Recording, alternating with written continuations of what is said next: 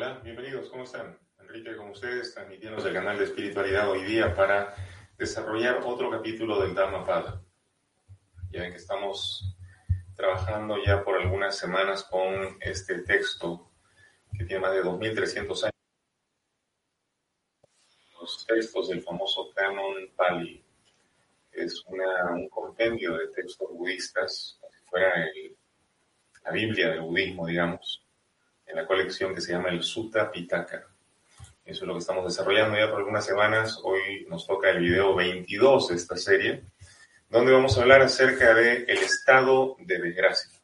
no el estado de gracia, sino lo opuesto, el estado de desgracia. Entonces, eh, nos encontramos en la página 97 del capítulo 22. Así que con eso vamos a iniciar. ¿Parece? Entonces, bienvenidos todos los que formando el grupo. Eh, conforme van llegando, sobre todo los de YouTube, si le pueden hacer like al video, porque de esa manera ayudan a que los que no han sido notificados enteren de que estamos al aire. ¿Ya? Bien, entonces vamos a empezar con la página 97 del capítulo 22, Estado de desgracia. Escuchen esto. Dice, el que no dice la verdad va a un estado totalmente desgraciado y también el que habiendo hecho algo, dice que no lo hizo. O sea, el que miente, ¿no? Dice, ambos por igual, después de la muerte, pagarán sus acciones. En algunos textos dice, pagarán sus acciones en otro mundo. Entonces, ¿a qué se refiere esto? Bueno, dice, nadie se escapa de sus acciones, ¿no? Recuerden que el budismo surge en India, más o menos en el contexto en el que las ideas como la idea del karma eh, se encontraban muy en boga. Entonces, el budismo también abraza la idea del karma, la idea de que lo que sea que tú haces viene de retorno a ti. Si tú ejecutas una acción malvada, la única manera que puedas aprender de ella es que la acción regrese al punto de origen, que eres tú. De modo que puedas aprender de lo que hiciste. De igual manera, cuando ejecutas una acción bien intencionada, la acción retorna a ti para que recibas los beneficios de lo que hiciste.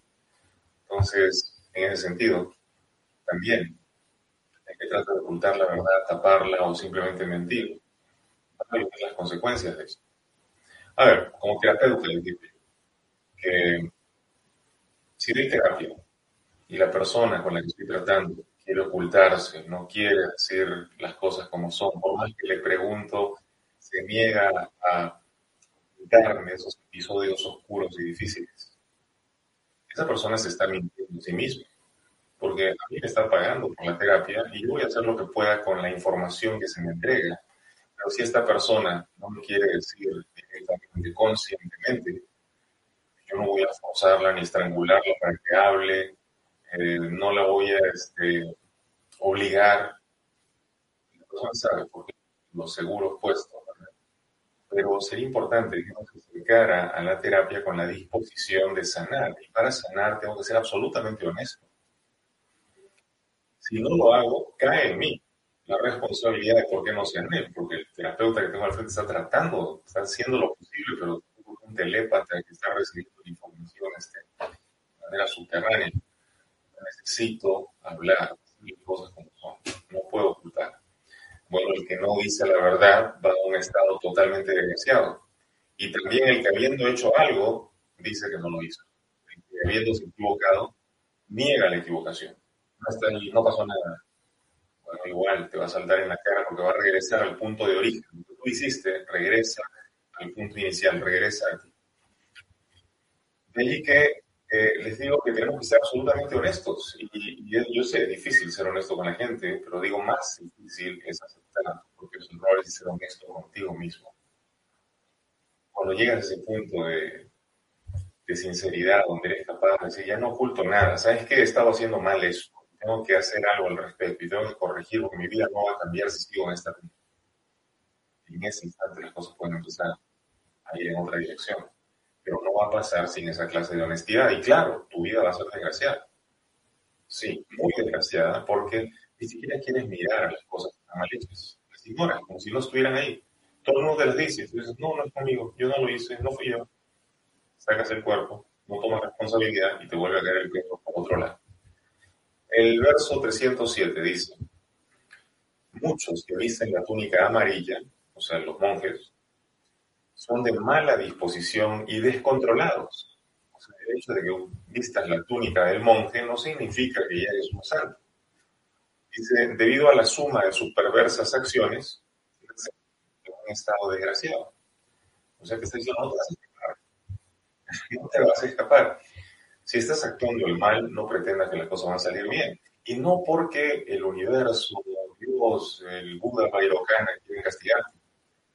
Es sencillamente que has desatado el mecanismo del karma, has empujado algo que va a venir de regreso a ti. Es todo. Vas a aprender de lo que hiciste. ¿Por qué? porque tú lo hiciste. Ahora, ustedes me dirán, pero estoy arrepentido de la falta que cometí. Bien, qué bueno, es un primer paso. Ahora demuestra que estás arrepentido haciendo lo contrario. Porque tu hacer lo contrario demuestra que vas a ir más allá de la culpa, vas a tomar responsabilidad, vas a actuar acorde a esa responsabilidad, vas a subsanar el daño, vas a corregir lo que estuvo mal. Y al hacerlo lo estás haciendo por amor a ti y amor a los demás. Y el amor trasciende cualquier evento de karma. Por supuesto que se puede corregir, pero requiere honestidad. Y tú no puedes corregir aquello de lo que tú dices que no eres responsable. Tú no puedes corregir cuando estás tratando de sacar el hombro y decir, yo no tengo nada que ver con eso. Primero hacer. Entonces puedes empezar a corregir. El verso 308.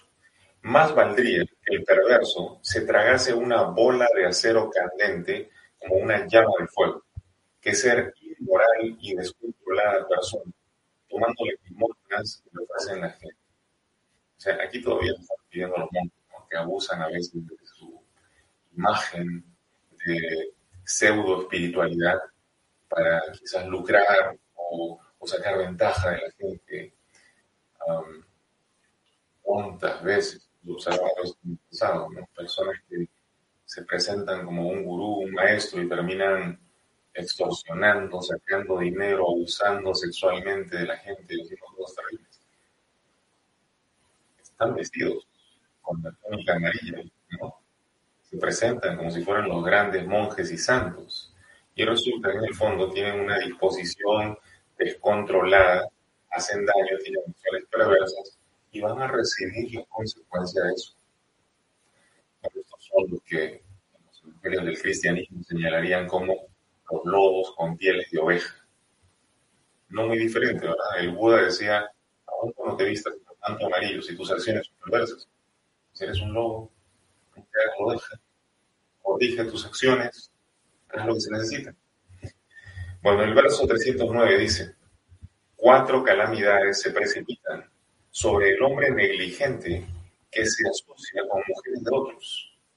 La adquisición de deméritos, pérdida del sueño, sentimiento de culpa y un estado de lamentación. Ahora ustedes dirán, ahí está el castigo divino por actuar de esa manera. Vamos a pensarlo más lógicamente. ¿Ok? La persona que es negligente y que se asocia con mujeres que ya están casadas y busca tener un vínculo con ellas, ¿Por qué motivo operaría en él la adquisición de deméritos? ¿Qué es un demérito? Es no tener mérito. Es haber actuado de manera equivocada. A ver, cuando tú tienes mérito, tú recibes una recompensa. Cuando tú tienes un demérito, ¿qué recibes? Entonces, adquisición de castigo. A ver, dirás, ¿la divinidad lo va a castigar? No, si el marido de la mujer se entera, tú terminas mal. Si no me acuerdo, cuando trabajabas hace más de veintitantos años en Los Ángeles, este, había una chica muy linda ahí que coqueteaba con todo el mundo, ¿no? Y claro, yo estaba joven y dije, pues, ¿por qué no? De repente mañana la voy a saludar. Resulta que llego al día siguiente al lugar de trabajo y está la policía acordonando una esquina en el edificio había un cuerpo muerto ahí con sangre. Y. Cuando entro a la oficina, la muchacha estaba llorando con sus amigas. Yo no sabía, ahí está. Yo no sabía que uno de los muchachos del piso había estado coqueteando con ella. y el marido había llegado a buscarla y parece que la había visto y el marido sacó un arma, persiguió al tipo con su carro, lo embistió con el carro y luego le disparó en el suelo. ¿Fue la divinidad? No, señores, es de mérito. Es la consecuencia natural de una mala acción. Es el castigo que este muchacho sin querer estaba llamando a sí mismo. Inconsciente, no se cuenta lo que haciendo. Un hombre negligente a ver, ese tipo tirado ahí en la esquina pudo sido yo. Claro. ¿Qué tal si me hubiera acercado a la muchacha y negligentemente ni siquiera me hubiera preocupado de preguntarle si estaba casada, si tenía un compromiso o algo, simplemente me hubiera avanzado para tratar de conseguir algo?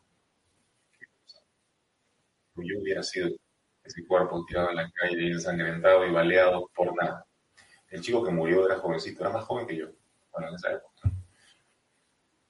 vida perdida. Por una tontería así. De mérito, una negligencia, una tontería. No, no es la divinidad. Es la propia estupidez, es la propia negligencia. Y claro, cuatro calamidades se precipitan sobre el hombre negligente o sobre la persona negligente. La adquisición de deméritos, ¿ok? Pérdida del sueño. ¿Por qué no? A ver, imagínense, si yo sé que me estoy metiendo con una mujer casada, y estoy pensando, ¿en cualquier momento se va a dar cuenta el marido? ¿Estoy diciendo que por así? Por supuesto que no. Cuando lo otro dice sentimiento de culpa.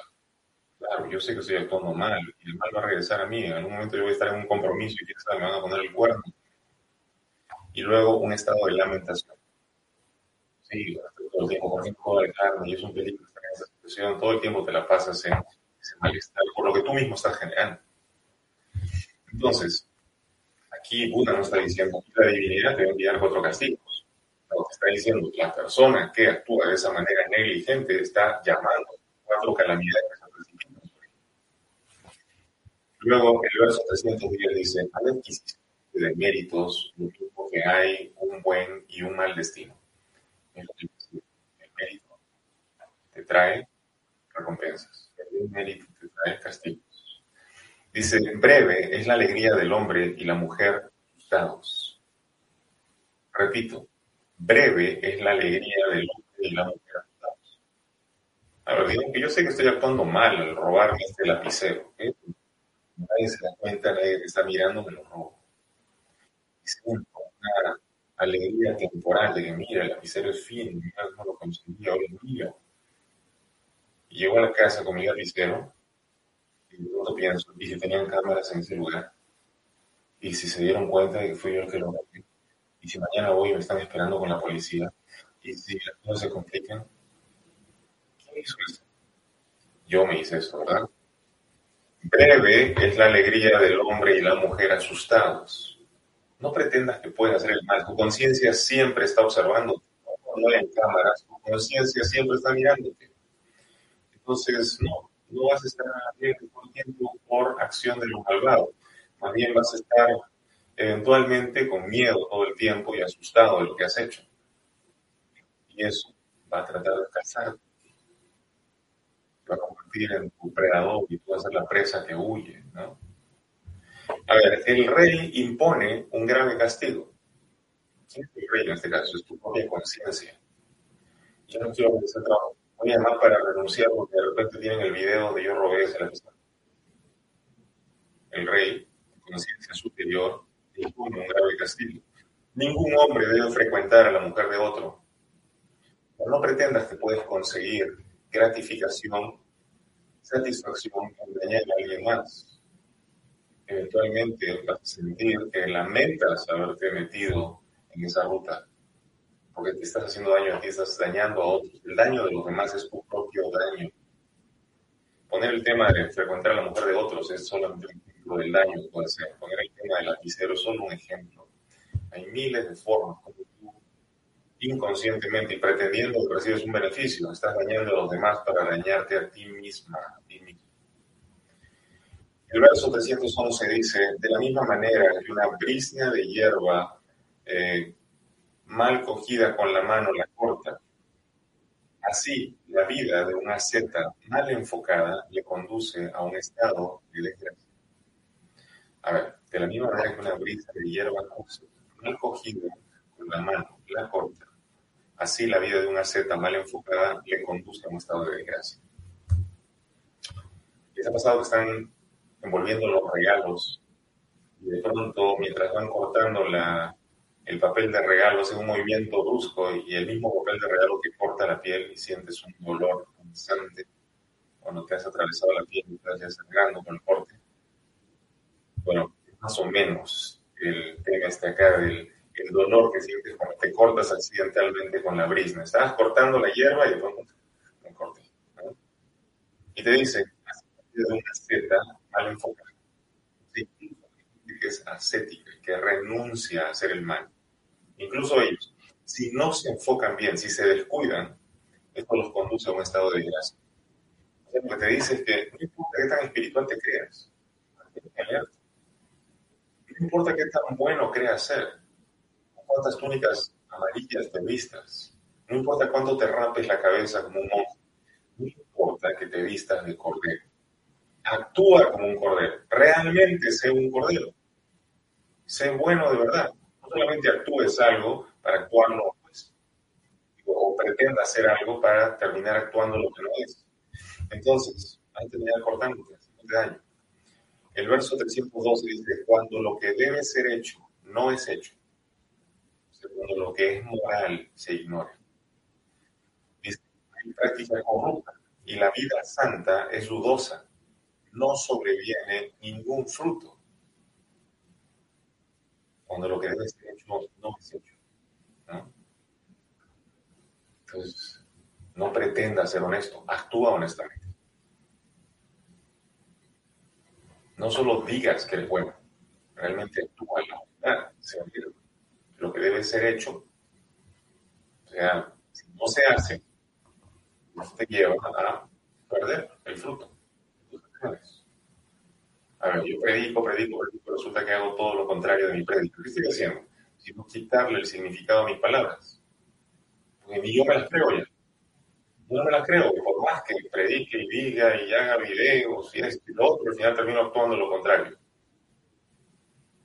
Y no daño primero.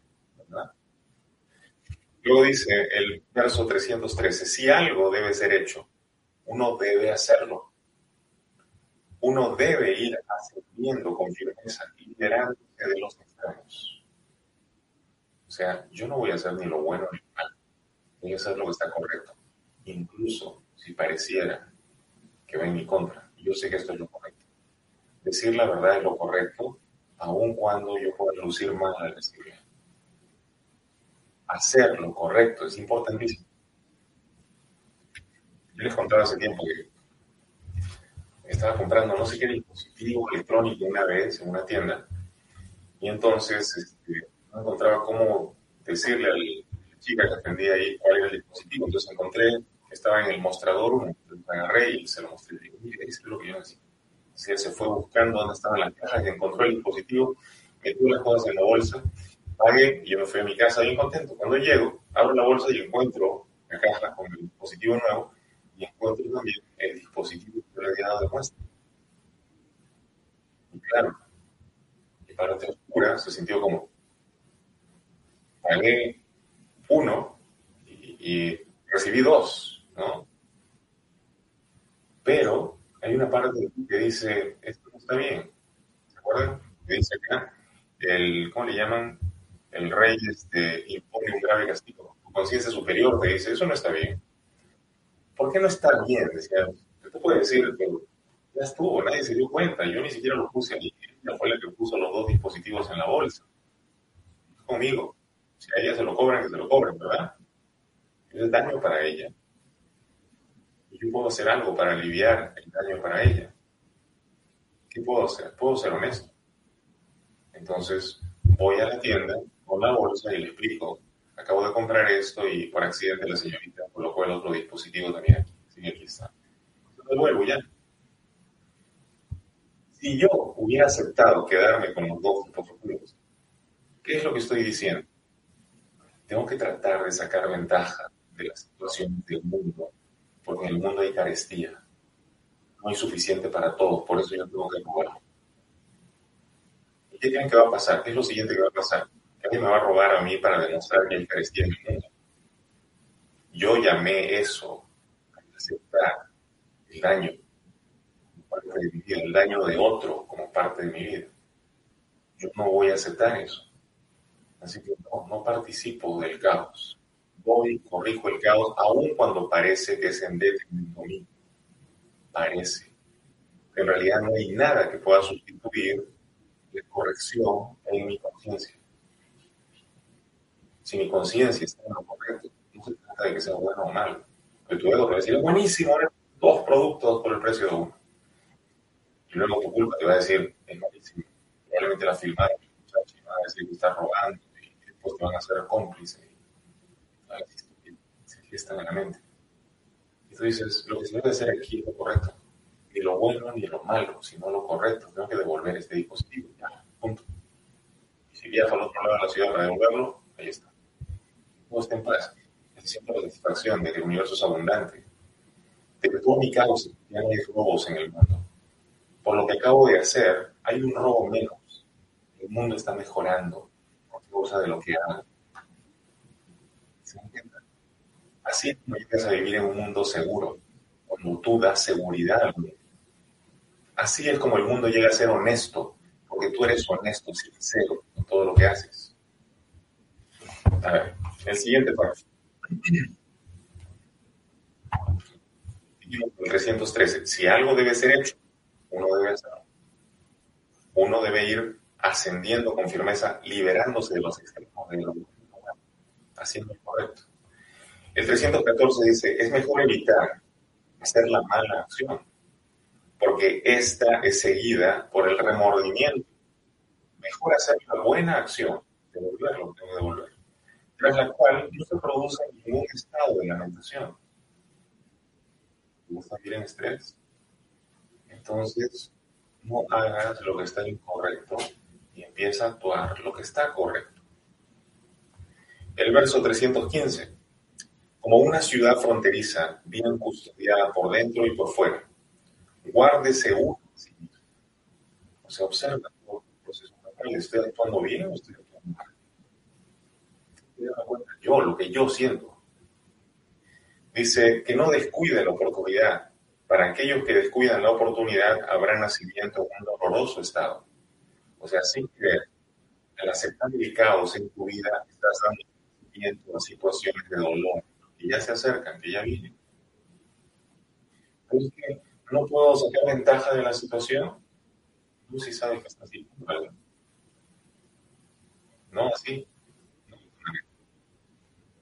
Verso 316. Aquellos que se avergüenzan cuando no deberían avergonzarse y que no se avergüenzan cuando sí deberían hacerlo, están condicionados por equivocados puntos y se conducen hacia un estado de dolor.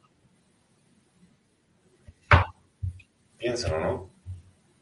Tú sabes que eso que estás haciendo no es correcto y que de hecho es vergonzoso. Y tú dices, como nadie me está mirando, de cualquier manera lo hago y saco beneficio de esto. Bueno, yo te digo, el beneficio es temporal y el maleficio te está pisando los talones.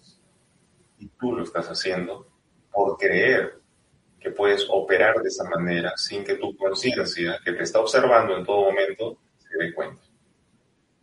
Y es esa conciencia la que dice, te voy a hacer pagar por lo que haces. Y tú dices, Diosito me está castigando. No, Señor, tu propia culpa te castiga. Tu propio sentimiento de culpa. La conciencia de haber actuado mal es lo que te lleva a traer de regreso al punto de origen el problema. Yo inicié con una mala acción, en el círculo y se cierra el mismo punto de inicio. ¿Quién es el punto de inicio de esa mala acción? Ya viene de vuelta. No te preocupes, ahí viene. Garantizado que viene. El Buda te esta o la siguiente, pero la vas a pagar. Porque Dios o los señores de karma te odien, no. Porque tú necesitas esa experiencia para seguir aprendiendo. Y tú la estás llamando inconscientemente. El verso 317. Aquellos que temen lo que no debe ser temido y no temen lo que sí debe ser temido, están condicionados por equivocados puntos de vista y se conducen hacia un estado de dolor. El 318 dice, imaginan como equivocado lo que no es equivocado y como no equivocado lo que sí lo es. Que mantienen tales falsos puntos de vista se desploman en un estado de dolor.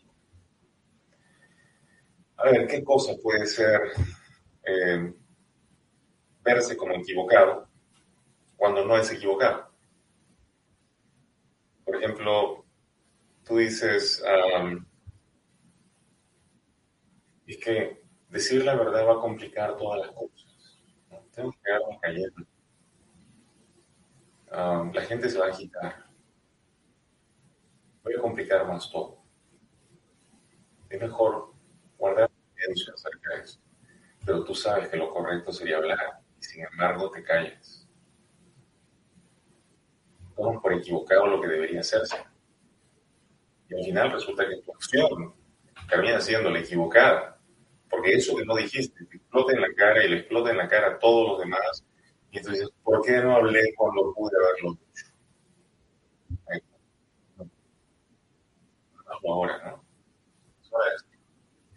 El verso 319 dice, conociendo lo equivocado como equivocado y lo acertado como acertado.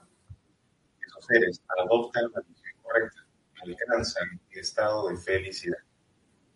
Entonces, lo que está mal, está mal. Yo pagué por un solo producto me dieron dos. Vez esa chica termina en problemas. Eso está mal. Volviendo lo que tengo que devolver. Y está. Y tú sabes que flojear cuando ella está estudiando tampoco está bien, porque luego vas a estar con prisa tratando de asimilar todo en 20 minutos antes del examen. No, voy a dedicar. Voy a poner el celular a un lado y otro. No más estar chequeando los videos tontos de TikTok. ¿Por qué? Porque eso es lo correcto, dedicarme a lo que tengo que dedicarme, poner atención a lo que le debo poner atención, reconocer lo equivocado como equivocado, lo correcto como correcto y actuar la corrección.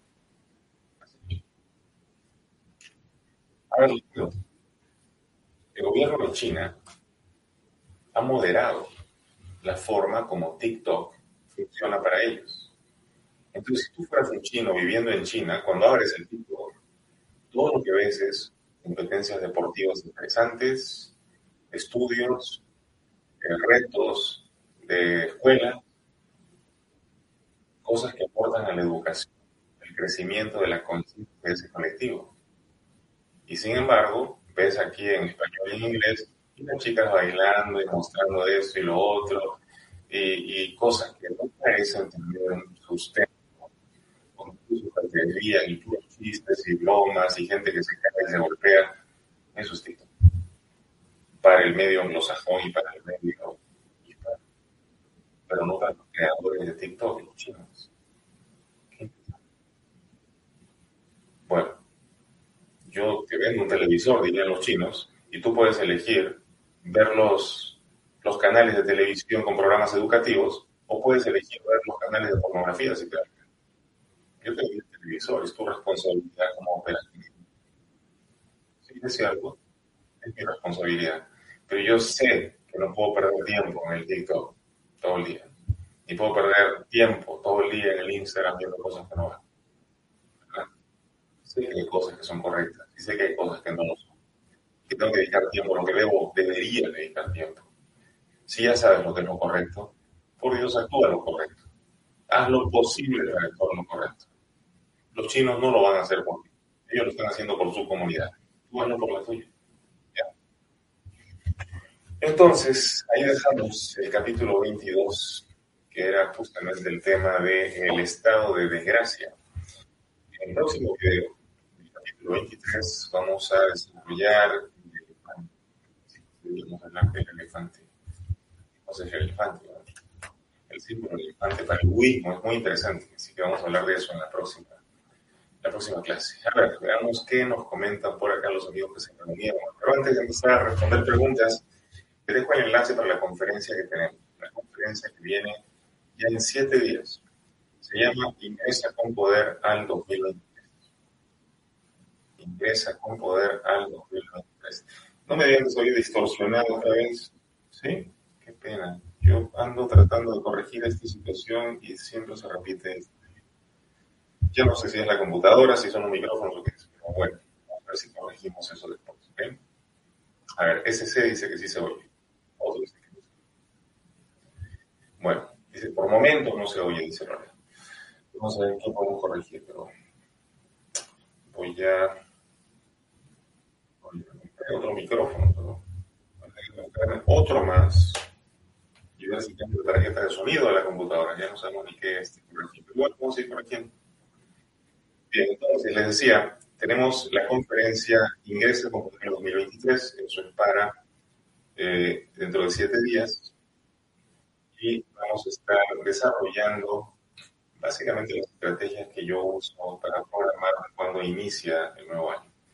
Y son prácticas de vida que ustedes pueden usar todo el tiempo. En realidad no es que yo nada más las practique justo antes de iniciar un nuevo año, sino que a lo largo del año voy practicando diferentes técnicas. Ese día les voy a enseñar cómo cerrar bien ciclos que ya están obsoletos. Para aprender cómo limpiarse de innecesarias cargas emocionales que lo están drenando día a día. Van a aprender a plantear objetivos para el próximo año. Van a aprender a alinearse con el mejor resultado posible, con el futuro posible para ustedes. Y eso vamos a hacer todos juntos. Y todo lo que sé en ese evento va dirigido a la construcción de pozos en regiones deprimidas del planeta donde no tienen acceso al agua potable. Le leo la nota final. Tu aporte al participar de este evento será destinado a la construcción de pozos y sistemas de agua para comunidades en necesidad. Patrocinaremos y ayudaremos no solo a erradicar las enfermedades producto del agua contaminada, sino que debido a que el tiempo ya no se consumirá en largas horas de caminatas para cargar agua, los más pequeños podrán usarlo para estudiar madres para emprender negocios locales, lo que traerá educación, abundancia y salud para nuestros hermanos en otras regiones del planeta.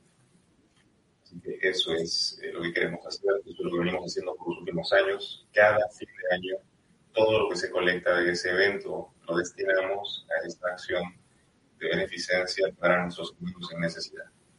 Así que ahí está el enlace en YouTube y en Facebook. Sí, ya me di cuenta que no soy claro, bueno, se terminé el tiempo hoy, qué lástima. Espero que de la charla de hoy, porque creo que es muy interesante. A ver, ¿qué más? ¿Qué más? A ver, uh, dice, ley divina, mantenernos del lado del bien para recibir la gracia de Dios. En la Biblia llaman los diez mandamientos de Dios. Y cada este, tiene su, su legislación, su, su regulación y, y, claro, tiene un fundamento moral, ¿no? Que permite coexistir en paz. Entonces, sí, tratemos de hacerlo porque hacemos todo lo posible por hacerlo. En Lola dice, buenas noches desde España, es aquí madrugada, un gran saludo a todos, saludos Lola, un abrazo. Uh, y vamos a ver. Um, Marcelo dice, ¿el ego es malo? Si lo ves desde la psicología, es tu manera de afirmarte como individuo en el mundo, es este, reconocer cuáles son tus fronteras psicológicas. Desde la perspectiva de la psicología puede verse el ego como un elemento funcional, sí, ¿no? Desde la perspectiva espiritual, Vamos a decir que el hecho de identificarte tanto con el individuo te hace ignorar al resto de otros individuos o sentirte separado de ellos o en competencia con ellos.